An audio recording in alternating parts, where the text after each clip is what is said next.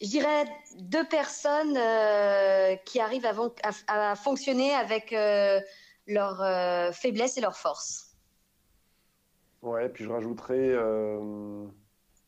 deux personnes qui, qui s'admirent. Qu'est-ce que t'en penses? Carrément. J'adore. Pas tellement. Grave. Exactement. K et Le couple en 2020, c'est à la fois un paradoxe et un idéal. De l'éternité héritée à une réalité réinventée, vivre à deux est sans doute la plus grande aventure entrepreneuriale. Alors bien sûr, tous les modèles existent. C'est cette diversité d'ailleurs qui confère à l'amour sa puissance créatrice. Aujourd'hui, nous recevons Claire et Jérôme, un couple qui a accepté de jouer le jeu d'un moment intime. Claire, c'est une fée. Sa gaieté et sa générosité n'ont d'égal que sa ténacité à adresser son projet de vie et ses convictions. Jérôme est un idéaliste, un visionnaire. Il est dual et engagé. Il vibre autant la douceur quand il s'agit des siens que le boxeur quand il s'agit des causes qui lui sont chères. Claire et Jérôme, c'est un couple qui a fait le choix audacieux de s'aimer en adressant ensemble deux garçons et trois filles d'une vie d'avant une start-up confondée avec deux autres couples, deux appartements presque sur le même palier. Bref, nous, évidemment, on a envie de les entendre sur leur couple entreprenant et entrepreneur. Bonjour à tous les deux. Bonjour à tous les deux. Bonjour. Bonjour. Claire et Jérôme, j'ai lu récemment le livre d'Eva Illouz, La fin de l'amour. Sans entrer dans la polémique, elle tape fort sur la responsabilité des hommes quant à la fin d'un idéal. Pour autant, si idéal il y a, c'est bien que l'amour est une quête universelle. Alors j'ai envie de démarrer ce podcast avec vous deux en vous posant la question suivante. Fin de l'amour ou enfin opportunité d'inventer sa vision du couple mhm. Tu veux y aller, Claire? Euh, Je te laisse démarrer. Je laisse les hommes démarrer aujourd'hui, je trouve que c'est bien. Euh, fin de l'amour ou opportunité d'inventer sa vision du couple. Euh, exact. Alors, fin de l'amour, je, bah, j'espère qu'Eva Elliott se, se trompe, euh, parce que sinon, ça veut dire qu'on arrive vraiment au bout d'un cycle. Mais peut-être c'est un cycle qui se, qui se profile, parce qu'effectivement, enfin moi, des fois, j'imagine un extraterrestre qui arrive un peu d'en haut et qui est en capacité d'identifier nos, actes d'amour et je pense qu'il se demanderait aujourd'hui, euh, quand on voit les comportements, euh, d'un point de vue macro, mais quand on voit les comportements un peu qu'on a, euh, notamment liés au capitalisme et au libéralisme, on peut effectivement se questionner sur, sur la fin de l'amour ou pas sur cette terre. Après, d'un point de vue plus micro, on va dire, au niveau d'un couple, je pense que cette période-là, elle est elle est aussi euh, à relier à ce qu'on vit actuellement, qui est, la, qui est probablement la fin d'un monde et peut-être la fin de codes sociaux aussi qui disparaissent. Euh, et euh, peut-être des nouveaux couples vont inventer des nouvelles façons de, d'exprimer leur amour l'un pour l'autre. donc je pense que on est dans un monde aujourd'hui qui a besoin d'être complètement remis en question. Ça, je crois que on est nombreux à le penser. Et à mon avis, le couple va pas échapper à, cette remise en question. Et donc, euh, bah, voir comment euh, les nouvelles générations vont peut-être euh, nous proposer de nouveaux types de couples, parce que finalement, la question qu'est-ce qu'un couple, enfin, opportunité d'inventer sa vision du couple, c'est aussi se demander qu'est-ce qu'un couple, est-ce qu'on est, formaté par notre culture sur un, sur un couple enfin, voilà, donc moi, il y a pas mal de mmh questions. Et est-ce que tu donnerais toujours la place quand même au sentiment amoureux dans le couple Celui-ci, est-ce qu'il reste constant euh, à travers toutes les générations Est-ce que notre extraterrestre ne serait pas surpris euh, d'une dérive de ce sentiment amoureux qui pourrait, ce qu'elle dit un peu dans son bouquin, qui pourrait même un jour disparaître? Écoute, euh, tu l'as dit, je crois que je suis un peu idéaliste. plutôt te répondre que je vois pas trop comment le sentiment amoureux pourrait disparaître euh, sans que l'humanité disparaisse, mais peut-être que peut-être que j'ai pas. Euh, je, vais, y réfléchir. ou pas, ou pas. Je, crois que c'est bien de ne pas y croire. mais peut-être Claire va mettre un petit peu de d'optimisme sur ce sujet. T'as vu Claire, quand les hommes commencent à parler, il euh, faut toujours remettre en question un truc qui n'a pas à être mis en question. Non, moi, ce qui me, ce qui me vient, euh, non, j'ai pas lu ce, livre, mais peut-être fin de l'amour. Je me demandais si c'était pas plutôt euh, fin d'un, idéal en fait euh, du couple, peut-être fin d'un idéal d'homme. Euh, si je prends du côté de la femme, j'ai l'impression que pour nous, c'est peut-être la fin du, plutôt du, prince charmant et qu'un jour, quelqu'un va venir sur un cheval blanc nous sauver, s'occuper de nous et, et, voilà, et que tout ira bien dans le meilleur des mondes. Et on s'est aperçu, en effet, que c'était pas vraiment le cas, en fait. Et je pense que bah, s'ouvre à nous finalement une période euh, peut-être à la fois plus lucide sur euh, justement euh, qu'est-ce que c'est faire un couple et en même temps beaucoup plus une période créative. On peut du coup inventer les.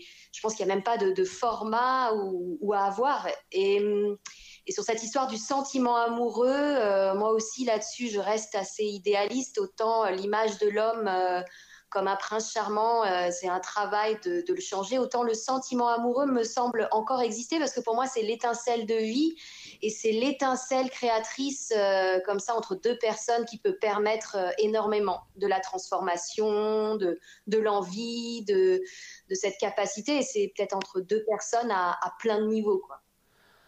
Et, si, comme tu dis Claire, si euh, le prince charmant, euh, quelque part, euh, était voué à disparaître du côté de l'homme, est-ce que du côté de la femme, le fait qu'elle soit élue, éligible dans le cœur d'un homme, il serait toujours, lui, constant? Non, justement, je pense que ça aussi, euh, ça se transforme. Et quand on discute avec des jeunes filles, et j'aime beaucoup, moi, parler avec les filles de Jérôme parce que j'ai deux garçons, mhm. euh, on voit bien que non, il n'y a, plus euh, forcément d'attente d'être l'élu, en tout cas tel qu'on l'a lu dans les contes ou tel qu'on a des fois été un peu bercé. Et je dirais les contes d'aujourd'hui sont un peu plus réalistes en la matière. Ils disent quoi les contes d'aujourd'hui? Bah, les contes d'aujourd'hui, des fois, ils inversent les rôles. Des fois, je pense que c'est la princesse qui peut arriver euh, avec un cheval blanc, euh, vouloir diriger le château et, euh, et puis finalement, peut-être que en mettant ce, cette inversion, ça donne un pied d'égalité pour petit à petit arriver à une relation euh, d'équanimité où euh, on n'est plus du tout sur euh, une attente ou cette, cette, notion d'élu, mais plutôt une rencontre simplement de personne à personne et que ça peut du coup ouvrir plein de champs et que c'est pas non plus peut-être des rencontres uniquement de, de, sexe opposé et que ça ouvre du coup ce champ si on se regarde vraiment les uns dans les autres à même regard, même niveau de regard, je dirais. Hmm. Et Jérôme, euh, il y a un deuil du coup de la princesse aux cheveux longs ou, ou pas? Alors en ce qui me concerne, euh, pas vraiment. Non, j'ai pas, pas eu ce, travail-là à faire. euh, non, non, non. Tu as toujours eu un regard euh, sur les femmes modernes et, et ouvert ou il y avait une part quand même d'héritage du patriarcat? Ouais, je pense que bon, on a tous un héritage culturel, ça, il n'y a pas photo, mais euh, je pense que avec, les outils de développement personnel euh, auxquels on a accès aujourd'hui et qui se démocratisent de plus en plus, euh, je pense qu'on est de plus en plus outillé pour pouvoir bah, se structurer soi-même dans sa pensée, dans sa relation à l'autre. Et quand on, bah oui, quand on rencontre quelqu'un, c'est une rencontre et et je pense qu'avant, elle se construisait sur, euh, enfin, elle pouvait se construire en tout cas, euh, ou elle se construisait régulièrement sur des, sur des failles, et, peut-être de plus en plus, euh, ben, on va se libérer de, de ces failles-là et avoir des, des vraies rencontres. Enfin, c'est ce qui se passe, ce qu'on, enfin, on voit beaucoup les, les couples, les nouveaux couples, on va dire, d'aujourd'hui qui, qui sont plus matures en fait sur, et qui se connaissent eux-mêmes en fait, chacun des des membres, enfin des protagonistes du couple euh, se connaît finalement beaucoup mieux. Et donc, euh, ouais. Pas de, pas de traumatisme avec la princesse aux cheveux longs et blancs. Alors peut-être avant de passer à une autre question, vous êtes tous les deux hérités de couples qui sont encore ensemble, vos, vos, vos deux parents pour le coup? C'est vrai. Tout à fait. Vous avez deux modèles euh, existants, durables et amoureux. Ouais, ce qui fait peut-être, enfin en tout cas en ce qui me concerne, la, croyance euh, du sentiment amoureux euh, ad vitam aeternam, je sais pas. Oui, c'est possible. Hein. Je... Bah, disons que je, moi, je sais que j'ai voué et je voue toujours un, un idéal fort sur euh, mes parents et leur histoire à la fois d'amour et, et familiale. Euh, des fois, ce que je me disais, c'est qu'au final, on pense que réussir un couple, ça va nous arriver à tous les coups et qu'à partir du moment où on se met en couple, ça va fonctionner. Et je me dis de plus en plus que bah, ça peut en effet fonctionner, mais c'est pas à tous les coups. Et on ne sait pas si c'est sur euh, le premier coup, le deuxième coup, le troisième coup. Et c'est peut-être cette ouverture-là qu'il y a euh, aujourd'hui. C'est peut-être d'arriver à, accepter que bah, cette histoire d'amour euh, durable et belle, elle peut arriver, mais elle n'est pas, elle est peut-être pas de fait à partir du moment où on rencontre quelqu'un, bah, comme c'était peut-être le cas à une époque dès nos vingtaines d'années en tout cas. Hmm. Mm. J'adhère, j'adhère à ce que tu dis. La durabilité n'est plus le facteur de réussite. On vient d'une culture qui nous a plutôt éduqués à distinguer. Alors, euh, c'est vrai qu'on ne mélangeait pas historiquement la vie privée et la vie professionnelle. En entreprise, on était organisé par service, par fonction, on ne travaillait pas vraiment par projet. Et puis, bah, la société du sens a pointé le bout de son nez. Elle à confronter les personnes physiques et morales à la fameuse raison d'être et à l'éthique. Ce qui est impressionnant quand même dans votre histoire, c'est qu'en vous lançant à trois couples dans la création du LICA, on vous laissera expliquer ce qu'est le LICA, ce laboratoire d'intelligence collective et artificielle, vous avez adressé le sens et la fin des séparations. J'imagine que ça ne doit pas être simple tous les jours et puis euh, que vous avez beaucoup de choses à, nous dire sur euh, cette capacité à créer en couple et à plusieurs avec euh, cette intention. Alors peut-être que vous pourriez nous donner un peu d'informations sur la genèse de ce projet de vie parce que finalement c'est un projet de vie. Et puis surtout nous parler de vos convictions qui se sont ébranlées et puis des nouvelles croyances qui ont peut-être émergé je pense que ce qu'il y a, il y a eu une première étape peut-être qu'on n'a pas complètement euh, conscientisé, ou, cette, euh, cette création, en tout cas, elle est vraiment née d'une rencontre. Euh, mais déjà, en effet, déjà une rencontre fusionnelle entre six personnes, je dirais. Et on avait, je pense, à ce moment-là, complètement sous-estimé le fait que d'être des couples allait accélérer en fait la mise en œuvre de la création, en tout cas d'une structure.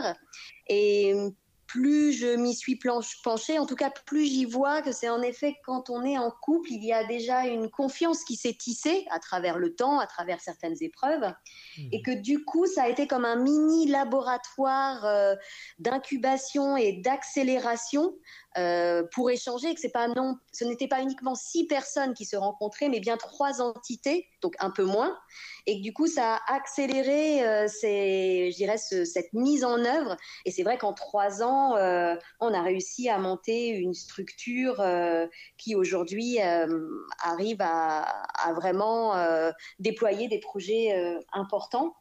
Et et je pense que cette histoire de, confiance euh, est vraiment un socle. Et l'autre chose à laquelle je pense, en fait, comme un peu euh, euh, étincelle qui a pu réaliser ce, moment magique, c'est la. C'est un peu la. J'ai du mal à trouver mes mots parce que c'est vrai que c'était assez émouvant. Mmh c'est le c'est le fait de mettre euh, euh, une, diversité comme ça au, centre pour répondre à, des enjeux société forts et d'y mettre une diversité liée aussi au genre. Et je pense qu'on n'aurait pas été équilibré autant de garçons que de filles, on n'aurait pas non plus eu la même dynamique. Alors sur le moment, c'est difficile d'en prendre conscience, mais en tout cas, dans tous les mécanismes euh, qui nous ont traversés, tous les processus d'intelligence collective qu'on a mis en place, le fait d'être à égalité hommes et femmes a beaucoup joué et je pense a permis euh, d'arriver à trouver un juste milieu et une création qui faisait sens euh, dans notre monde aujourd'hui.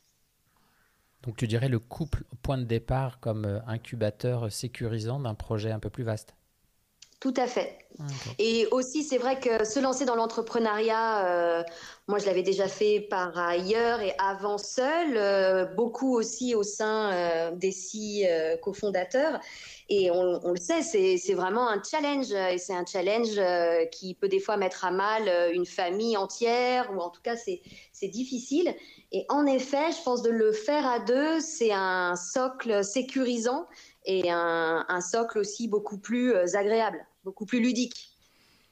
Peut-être, Jérôme, tu peux nous expliquer euh, maintenant le, la, raison du, du, LICA, parce que ce qu'on comprend, c'est qu'il y a eu une énergie et une volonté euh, de porter un projet à plusieurs dans des relations amoureuses filae, on va dire, entre, entre vous mhm. six. mais pour autant, il y a quand même un énorme projet avec beaucoup de fonds derrière par ailleurs. Est-ce que tu pourrais nous en parler? Donc sur la, raison d'être du LICA, ce qu'on fait Ouais. Euh, bah, le LICA, oui, c'est en fait, c'est un peu, alors c'est né de la volonté de transformer la société en s'appuyant sur, euh, bah, nous, on, on, dit que c'est deux technologies de pointe. Euh, une qui est liée aux technologies numériques, que ce soit l'intelligence artificielle ou la blockchain. Ça, c'est, on va dire, le premier pilier technologie de pointe du LICA. Et l'autre technologie de pointe, c'est une technologie humaine, qu'a évoqué Claire, qui est l'intelligence collective. Donc, en fait, en nourrissant des projets euh, qui sont à dominante numérique avec de l'intelligence collective, on pense qu'on peut mieux faire parce que justement, on va rassembler autour de ce projet des, personnes qui ont euh, une diversité de pensées et de besoins. Euh, et à l'inverse, on pense qu'on va pouvoir alimenter le déploiement de l'intelligence collective avec des outils numériques. Donc en fait, on essaie de croiser ces deux disciplines, enfin, ou ces trois ou quatre disciplines, parce qu'au final, il y a il y a plus que juste le numérique et l'intelligence collective, mais on va dire que, pour faire simple, on croise ces deux, mhm. deux disciplines-là pour adresser des, euh, des, projets qui peuvent être euh, bah, d'envergure plus ou moins grande, euh, comme celui qu'on mène actuellement, qui est financé par le, ministère du Travail et qui s'appelle Réalise tes rêves, qui a vocation à justement booster des personnes qui sont un petit peu en dehors des radars de la société ou un peu aux extrémités de la société.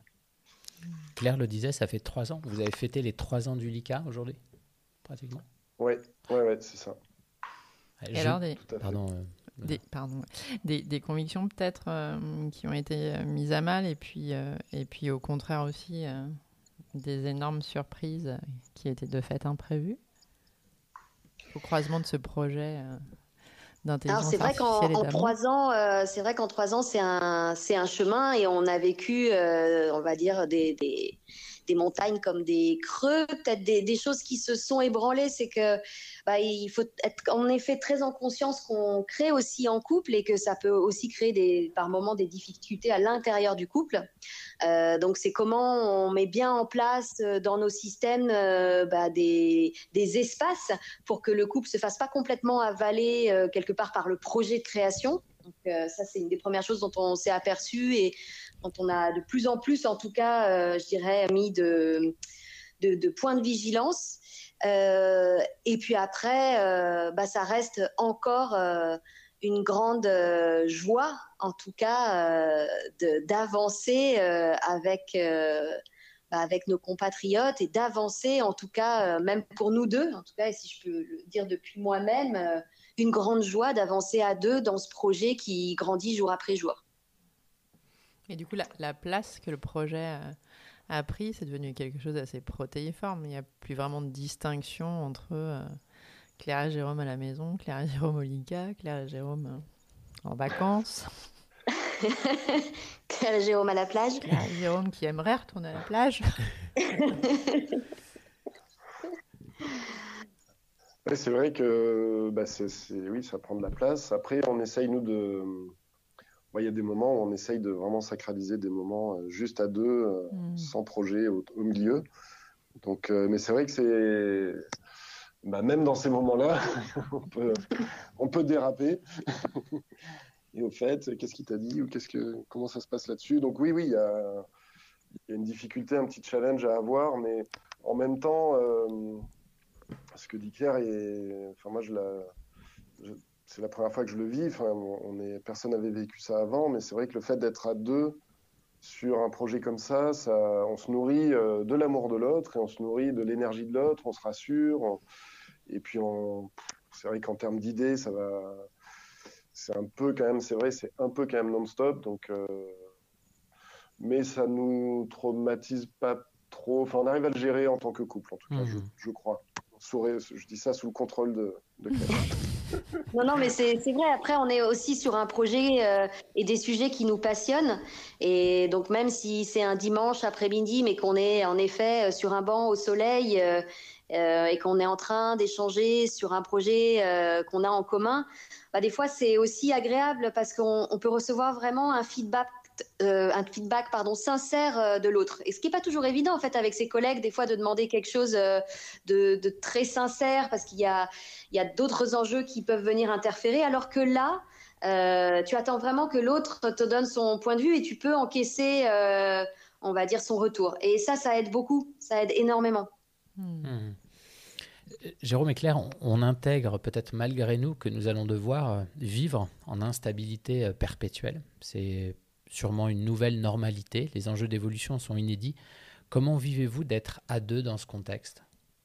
Bah, Très simplement, je dirais que c'est euh, à la fois rassurant d'être à deux, euh, enrichissant parce que bah, là, c'est aussi l'occasion de poursuivre euh, des échanges et de et puis c'est ça peut être remuant également parce que en fait bah, comme tous les couples, on n'est pas tous euh, avec la même sensibilité, on peut avoir des visions différentes. Donc, euh, bah, nous, par exemple, notre façon de traverser le confinement, elle nous, euh, bah, nous ramène assez régulièrement à, ces différences. Donc voilà, on en rit, on en discute aussi, mais globalement, on vit très très bien le fait d'être à deux. Bingo, bingo. Intelligence collective, quand on veut pas redire exactement euh, ce qu'a dit la personne, on dit bingo. En tout cas, tu l'as dit, Jérôme, avec euh, beaucoup de euh, d'intention, en tout cas. On le vit bien d'être à deux. Et sinon, au-delà d'être un laboratoire d'intelligence collective et artificielle, vous êtes aussi un laboratoire d'intelligence avec vos ex-conjoints. Euh, sacrée logistique de vie quand même, tous les cinq, non? Un peu de storytelling ou je sais pas, de... il y a une méthode. 5, Luna, plus 2, donc ça fait 7. Oui, 7, pardon, 7, ça me déplace. même nous, euh, parfois on se trompe, euh, même nous, parfois on se trompe, et c'est vrai que le chiffre 7 est, un, est un chiffre fort. et, éminent même non, c'est vrai, c'est une logistique et hum, bon, avec le, temps, on trouve aussi des, moyens euh, facilitants. Donc, euh, pour vous, pour vous dire, aujourd'hui, euh, au bout de, sept ans, en tout cas, on est arrivé à pas mal se rassembler. On était plus à des, on vivait à des endroits différents dans Marseille. Euh, et donc aujourd'hui, euh, moi j'habite sur le boulevard Longchamp à Marseille. Euh, j'ai mon ex-conjoint qui habite sur le même boulevard de l'autre côté. Donc moi je suis au 120. en 129, il est au 110. Et, Attention Claire quand même, parce qu'il y en a qui vont débarquer chez toi. Hein? Attention, donne pas, donne pas ton code. Alors, je ne donnerai pas la, bonne sonnette. Jérôme est, juste un petit peu plus haut euh, sur le boulevard. Euh, et voilà, et même son, son ex-femme euh, est à, je dirais, un quart d'heure, 20 minutes à pied. Hmm. Donc, on a facilité aussi les transitions des enfants en se rapprochant quand même les uns les autres, en essayant de rapprocher les écoles. Mais euh, c'est vrai que si on peut raconter les, rentrées scolaires, euh, si c'est sur notre semaine, sont assez impressionnantes parce qu'on peut avoir euh, cinq enfants qui rentrent dans cinq écoles différentes. Et quand tu es entrepreneur et que tu as pas mal de travail, c'est un challenge. Tu as fait une blockchain rentrée, Jérôme? Une, blockchain spéciale rentrée. on n'en est pas là, mais c'est vrai. Mais bah ouais, mais j'y pense à des systèmes de et je, pense que ça pourrait euh, aider beaucoup de parents qui sont, euh, qui sont euh, séparés parce qu'en fait, un des gros points quand même, c'est la logistique, comme tu le disais. moi, les filles sont un petit peu plus loin quand même que les garçons de Claire. Et je rêve d'un système où bah, le vendredi, par exemple, elles partent à l'école, elles mettent dans une voiture autonome ou pas autonome leurs affaires, qui les amènent direct chez leurs parents.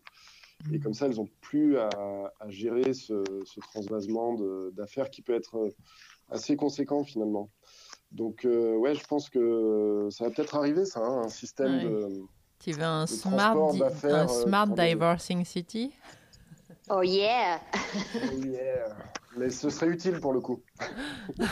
Après, je crois aussi que quand on travaille, vous, euh, sur l'intelligence collective, est-ce que vous utilisez euh, bah, ce que vous mettez en place euh, avec vos clients, avec les deux autres couples qui forment le LICA aussi ça, dans votre domaine, j'allais dire la plus perso et plus privé Ouais, on s'amuse à, on s'amuse à faire des, des sessions effectivement avec les enfants quand on doit prendre une décision que ce soit pour euh, bon, déménager quand il était question de déménagement, de, de destination de vacances, euh, de comment on va s'organiser pendant les vacances euh, régulièrement.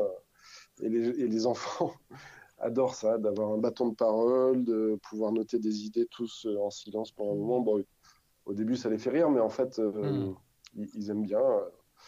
Et ils sont très attentifs au respect de, des temps de parole, notamment, j'ai remarqué, et de ne pas se couper la parole. J'ai l'impression que c'est presque naturel. Alors de là à dire que le LICA consoliderait votre capacité à déployer votre modèle opérationnel familial, euh, il n'y a qu'un pas. c'est votre laboratoire en fait.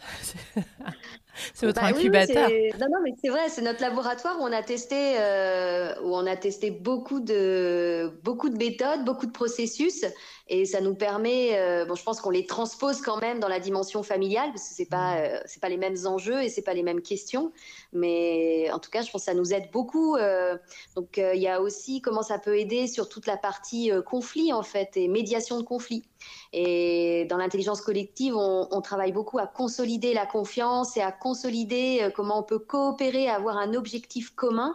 Et ça, c'est quelque chose, bah, quand il faut organiser pendant un confinement, euh, la manière dont chacun va devoir contribuer à la vie familiale, euh, c'est très enrichissant. Donc oui, oui, il n'y a qu'un pas, même des fois, je dirais, il n'y a vraiment qu'un centimètre. Et vos enfants dans tout ça, euh, peut-être la première génération qui hérite euh, d'une vraie pluralité de modèles de vie à deux, finalement. Euh, alors, est-ce qu'ils sont ouverts au modernisme amoureux ou finalement plutôt romantique?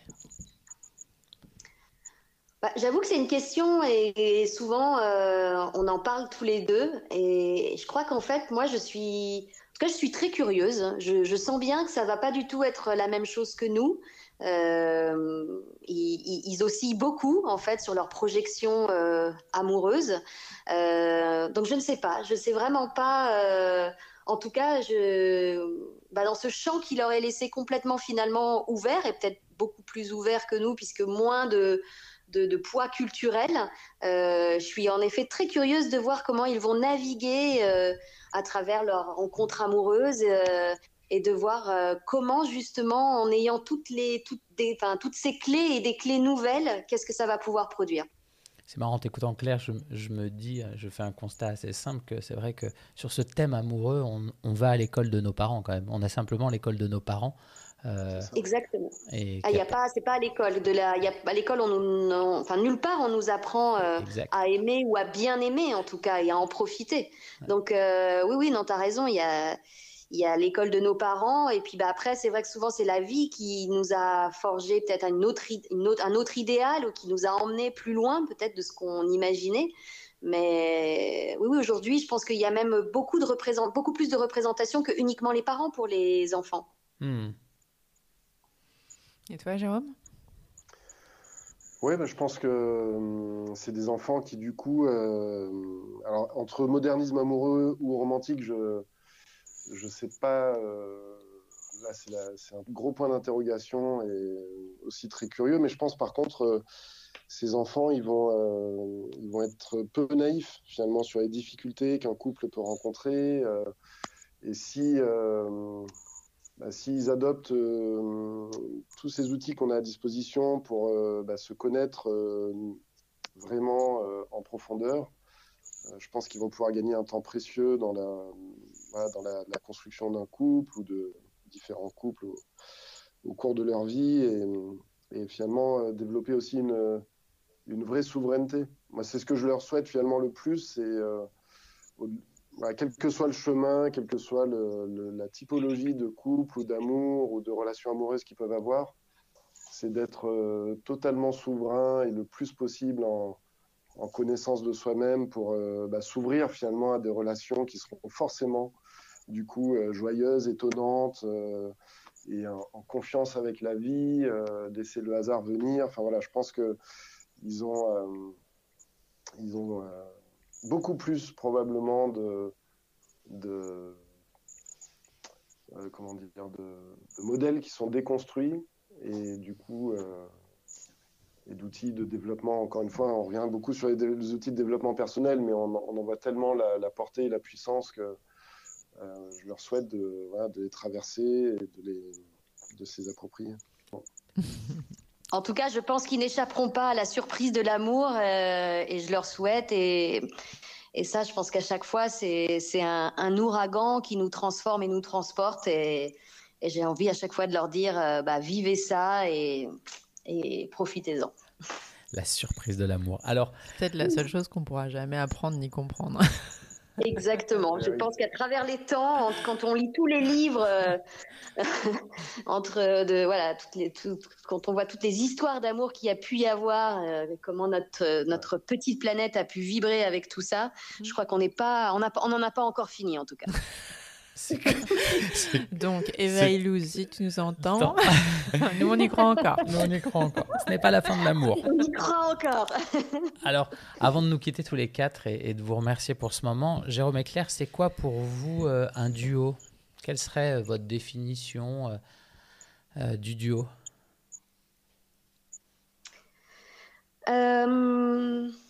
Je dirais deux personnes euh, qui arrivent à, fonctionner avec euh, leurs euh, faiblesses et leurs forces.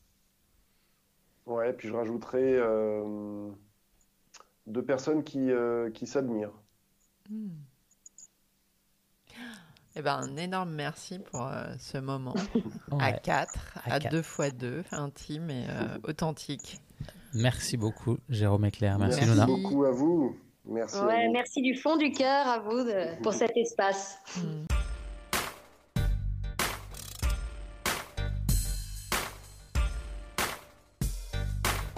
Luna. Luna.